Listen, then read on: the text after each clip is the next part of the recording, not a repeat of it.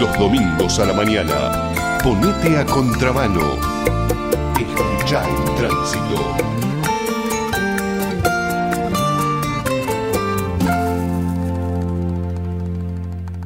Seguimos a contramano esta mañana ventosa, húmeda, un poco fría y bastante gris, preguntándonos por algunos temas que durante la semana nos preocupan y mucho.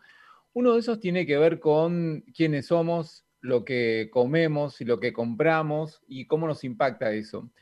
Hay mercados que terminan pasándonos eh, por arriba o terminan condicionando nuestra calidad de vida, nuestra vida cotidiana en el caso de la cuestión alimentaria, no importa si sos eh, vegane, vegetariane, no importa si la última vez que comiste un asado fue hace mucho tiempo porque no te conmueve, eh, ya sea de cómo has asado todos los fines de semana o no, lo que sucede con la carne en este país tiene un enorme impacto, igual que pasa con los medicamentos, igual que pasa con los precios de la construcción, igual que pasa con muchísimos otros factores que terminan condicionando, eh, para bien o para mal, nuestra calidad de vida ¿no? en la República Argentina.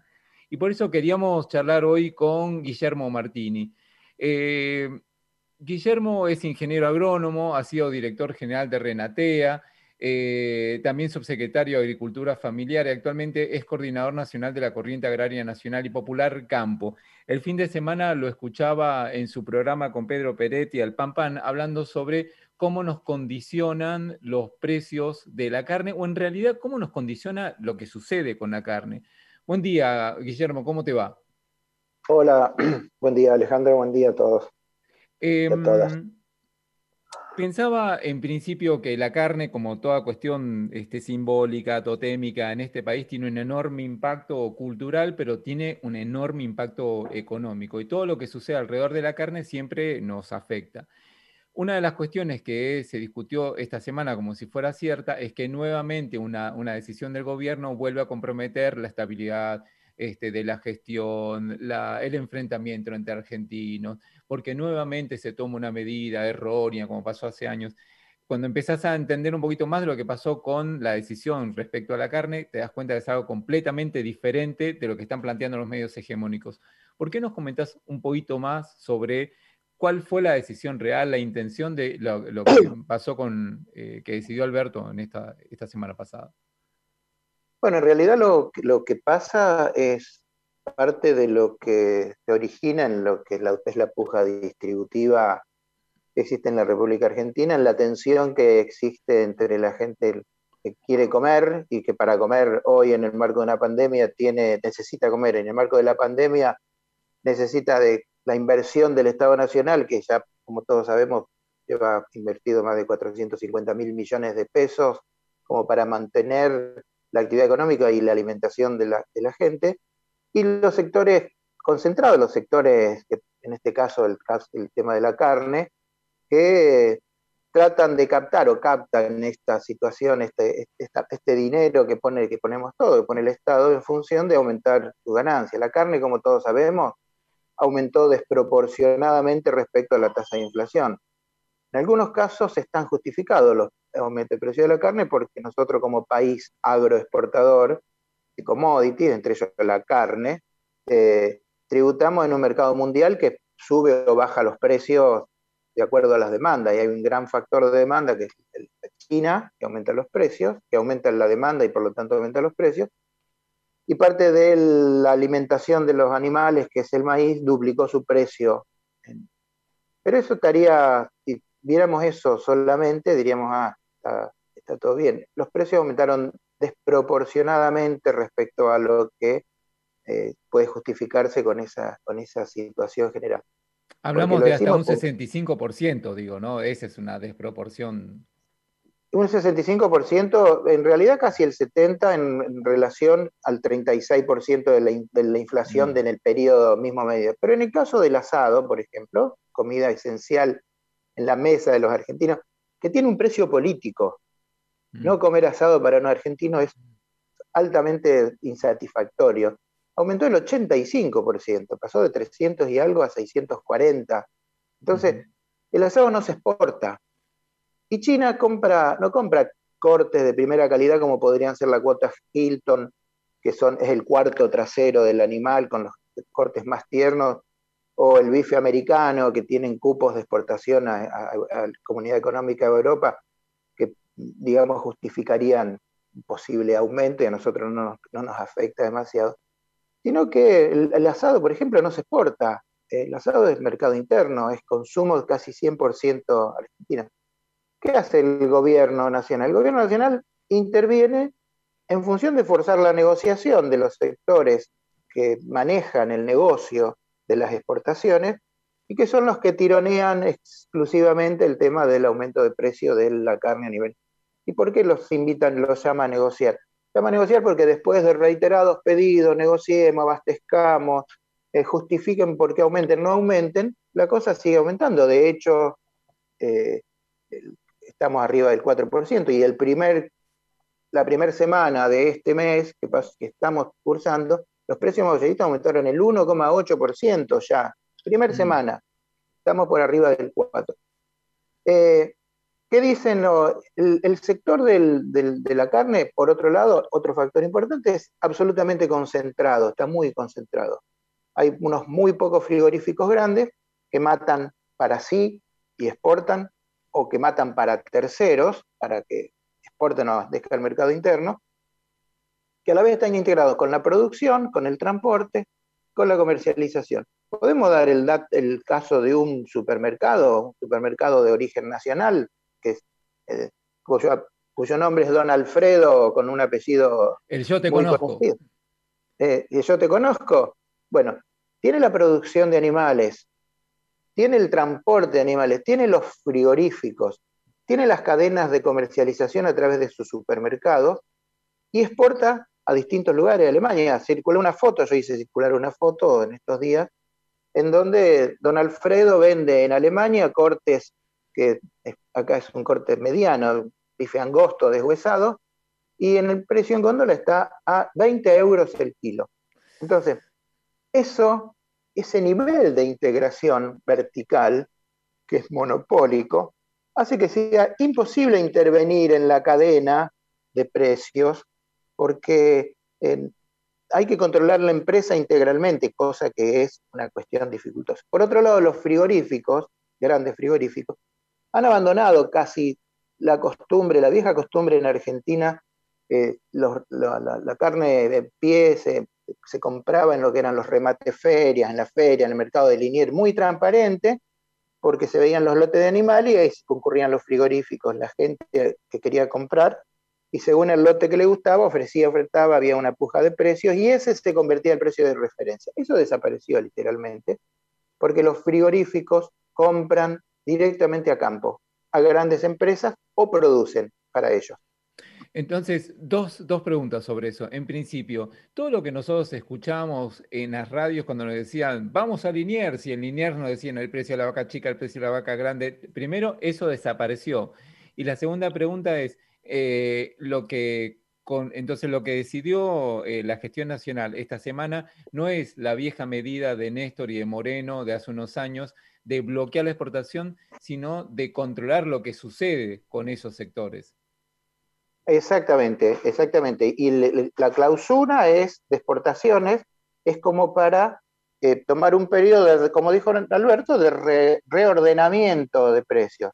Durante el gobierno de Néstor Kirchner, eh, lo que hizo en, en cuyo gobierno y al inicio de cuyo gobierno la inflación de alimentos duplicaba la inflación general, lo que hizo fue suspender las exportaciones por 180 días, suspender, que después se extendió esa suspensión, y poner retenciones a las exportaciones del 15%. Hoy las retenciones son el 9% y la medida de cierre es una medida exclusivamente de exportación para los sectores, para los grupos de carne o los tipos de carne que se exportan a China, que son vaca vieja, que nosotros no comemos, porque tanto la cuota Hilton, que son el, cuarto trasero del animal, como la cuota de, bife eh, americano, eso está totalmente abierto, no hay ningún problema. Lo que sí, y lo que molesta, y ese es el motivo central de las, las protestas del sector rural, del sector rural concentrado de productores que tienen altísimos intereses políticos en cuanto a, la oposición a este gobierno, es que eh, empieza a haber una serie de registros de control. El gobierno de Macri suspendió todo lo que eran los registros de exportaciones, suspendió un montón de, requisitos, de declaraciones juradas y, de controles, incluso habilitó la posibilidad de armar empresas, sociedades anónimas en 24 horas, sociedades anónimas que se armaban de forma trucha y que servían de fronting para negocios de empresas grandes, que de esa manera ponen distancia entre la responsabilidad que tiene la empresa que exporta y esta empresa que en realidad no tiene ni siquiera domicilio legal. Hay hubo más de 20 frigoríficos, empresas que están siendo inspeccionadas, cinco fueron suspendidas, tres porque no tienen plantas donde, no pueden justificar cómo mandan, de dónde sacan los animales la, carne para, para exportar, porque no tienen planta para hacerlo, ni han tercerizado la matanza, y dos, porque tienen, no tienen dirección legal en la República Argentina, o sea, no saben dónde está. Eh, eso maneja y produce situaciones importantes de subfacturación. Hay casos detectados en donde la declaración, esa que Macri decía, autodeclaremos, autodeclaren la cantidad y el precio, e, está 1.200% por debajo del precio de venta a nivel internacional. O sea, le digo, si el precio internacional era 1.200, para darle una idea, estaban declarados por 100, el precio que habían vendido esto. ¿Eso qué provoca? Eso provoca que ingresan 100 pesos como divisa y los otros entran, quedan como dólares afuera que ingresan al mercado irregular, al, mercado negro o directamente no ingresan. Esa, mm, entonces estamos hablando de eh, revisar la cuestión financiera, ¿no? Porque esto que estás planteando como una, una cadena vertical integrada de muchísimos servicios que se convierte en un monopolio también generan un montón de firmas, personas jurídicas y situaciones de, em, mm, tratamiento de esos capitales que nunca quedan claras y que si no son intervenidas significan una fuga permanente de guita del país o de no ingreso, que vendría a ser exactamente lo mismo. Exactamente, y es por eso que el gobierno, y lo que más le molesta ahora a los sectores, este tipo de sectores, es que el gobierno implementa una serie de controles que no estaban no se implementaban en, el gobierno anterior, que se habían sido desmantelados. Eh, se suspende las exportaciones como factor de negociación. Hoy, si no se exporta durante un mes al ritmo que veníamos, son 380, 400 millones de dólares menos que se exporta. Al Estado no le, al, Estado no le conviene no exportar porque eh, se desaprovecharía un, gran factor de ingreso de dólares que es la entrada de China como consumidor. Pero también se arma el registro de autorización de exportaciones. Las empresas tienen que registrar lo que van a exportar. Por otro lado, eh, AFIP empieza con el tema de precio de referencia. Macanudo, venga señor, usted exporta esto. ¿A cuánto lo exportó? A tal. Bueno, pero el precio internacional es tanto. Pague por el precio internacional y no por lo que usted dice. ¿Qué quiere decir? Instaura precios de referencia. Cosa que otra vez me están con, mire, mire cómo que y quedan un par de elementos en el bolsillo que si el gobierno quisiera pudiera, podría eh, utilizar. Uno, los cupos de venta. Al estilo de autorización de venta con los registros de exportaciones, yo querés exportar dos vacas, bueno, toma un ROE, un registro de exportación de vaca. Querés exportar mil, toma, pero justificamos de dónde la sacás, o cómo es, es, y cumplime todos los requisitos. Eso no está siendo implementado y la otra es el alza de retenciones, o sea, aplicar una retención mayor a la comercialización, a la exportación de carne, de manera de desacoplar el precio internacional del precio interno. Eso, si yo tengo nueve retenciones y le aplico el 15 o el 20 de retención, ese diferencial es lo que baja el precio en la República Argentina, porque en realidad es lo que recibe, eh, es lo que queda eh, para, para, en la comercialización. Ahora que está...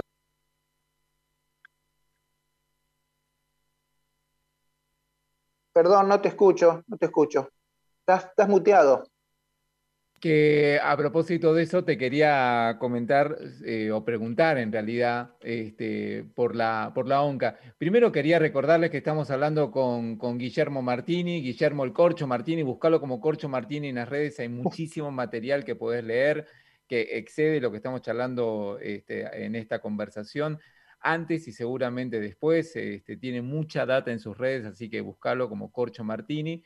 Eh, te quería preguntar a propósito de estos mecanismos de control, por lo que pasaba con, la ONCA eh, y de cómo eh, esto, que parece una cuestión completamente ajena, termina influenciando al resto del mercado de alimentos, ¿no? ¿Cómo impacta?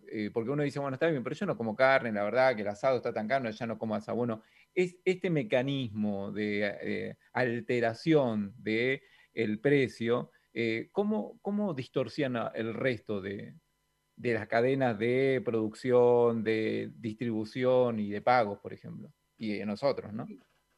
Sí, en realidad hay dos cosas diferentes ahí. la forma de aumentar los precios a nivel de, de, los alimentos en Argentina. ¿Por qué alimentos? Porque es lo único que no se puede dejar de comprar, digamos. Por eso presionan sobre eso. Pero en realidad la situación de concentración e integración vertical de las cadenas se da en todos los rubros de alimento en la República Argentina. Y se da en los granos que se venden como eh, grano de exportación, como commodity.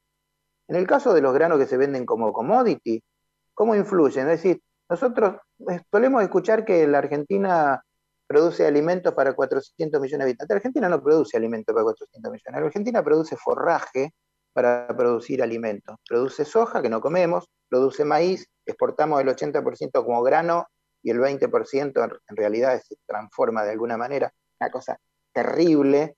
Tenemos invertida la pirámide con respecto a Estados Unidos y a Brasil mismo, en donde se se procesa y se agrega valor y por lo tanto se genera empleo del 80 y se exporta el 20, por eso somos los primeros exportadores mundiales de maíz, no porque produzcamos más maíz, sino porque exportamos el maíz crudo, el maíz grano.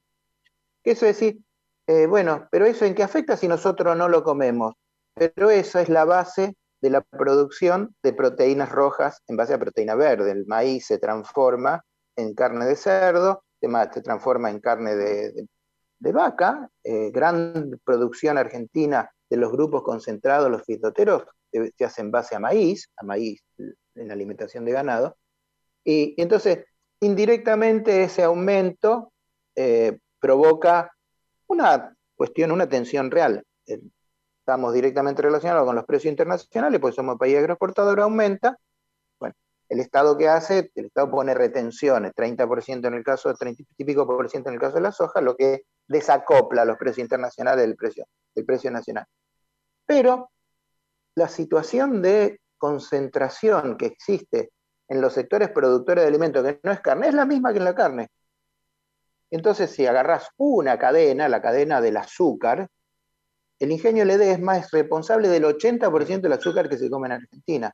Tienen los la producción, tiene el ingenio, tiene la distribución, con el bagazo de la caña hace papel y entonces ahí están los cuadernos y las resmas de hoja, etcétera, etcétera.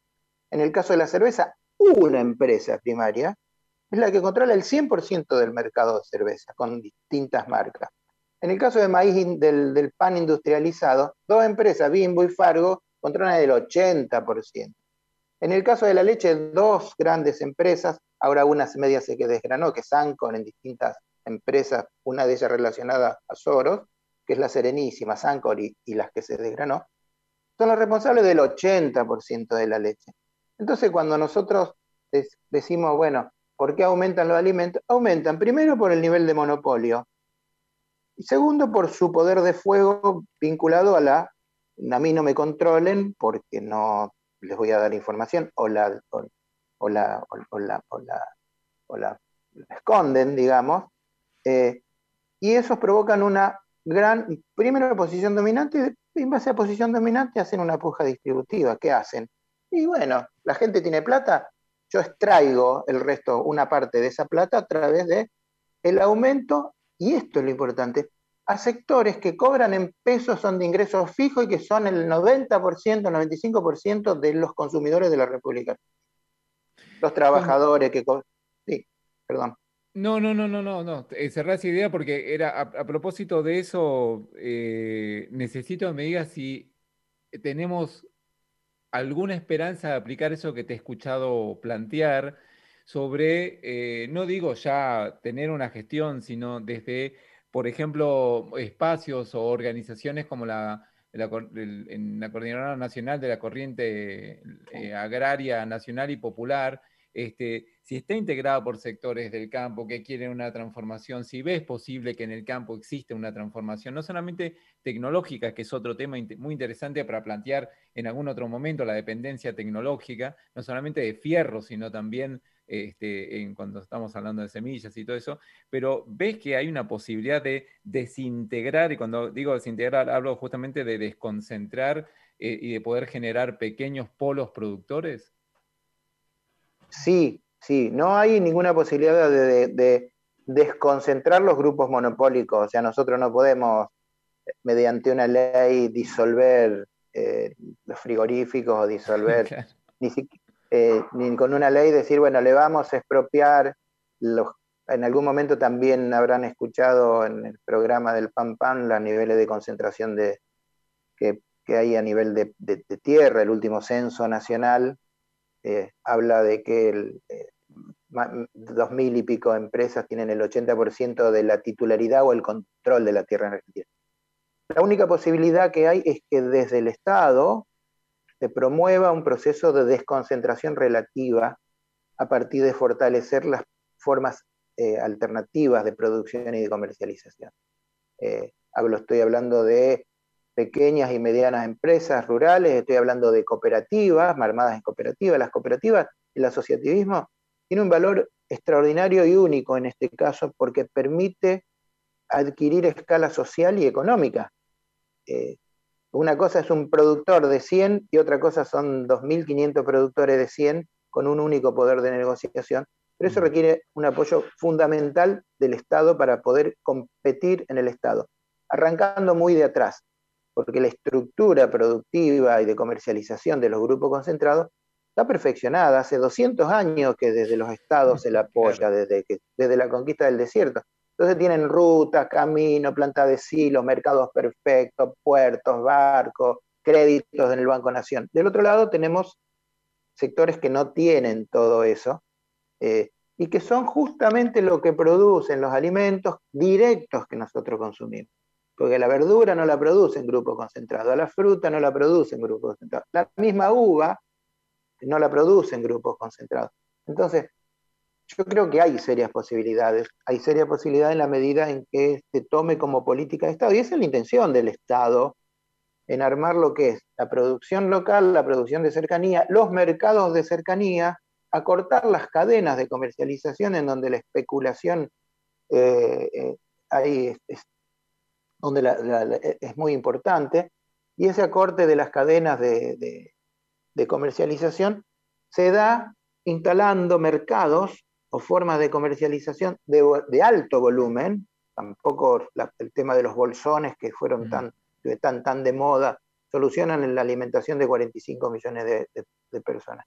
Pero, pero sí eh, fortalecer a los que producen esos alimentos, alimentos que son directos, lo que comemos directamente, no los sectores que producen soja, que se produce aceite, que se exporta, que se produce speller, que se exporta, donde los chinos hacen, hacen cerdo y después vienen con las pulpas argentinas. Entonces, yo creo que era, es eso, es correr y hacer las inversiones necesarias para reconfigurar esas cadenas de producción y de distribución en los niveles que a nosotros nos interesan que se desarrollen.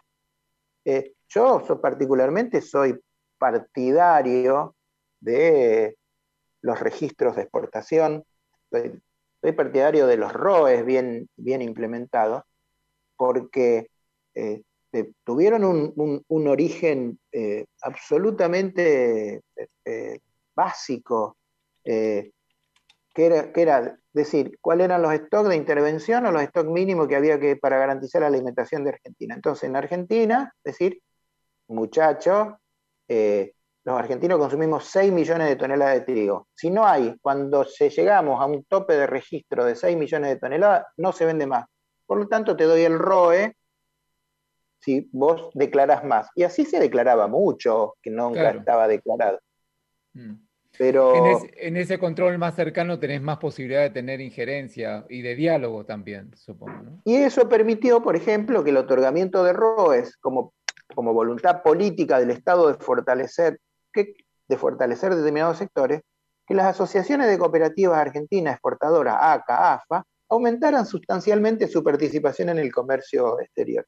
Y eso permitió que ACA, por ejemplo, invirtiera en una producción de 5.000 madres de cerdo en San Luis, y con sus desechos producía eh, gas para su abastecimiento y energía que se conectaba a la red, o la fábrica de Vialcol en Villa María, que y eso todo genera trabajo, eso mm. todo genera empleo. Entonces, yo creo que, bueno, es una disputa eh, importante con el sector y es una decisión política de los, de los proyectos políticos que necesariamente tenemos que dar porque dentro de 10 años vamos a estar eh, comiendo cosas de plástico en bolsitas de, polietileno, eh, porque nosotros no comemos, no vamos a comer lo que queremos y no vamos a, vamos a comer lo que quieran que comamos porque no vamos a tener control sobre la alimentación.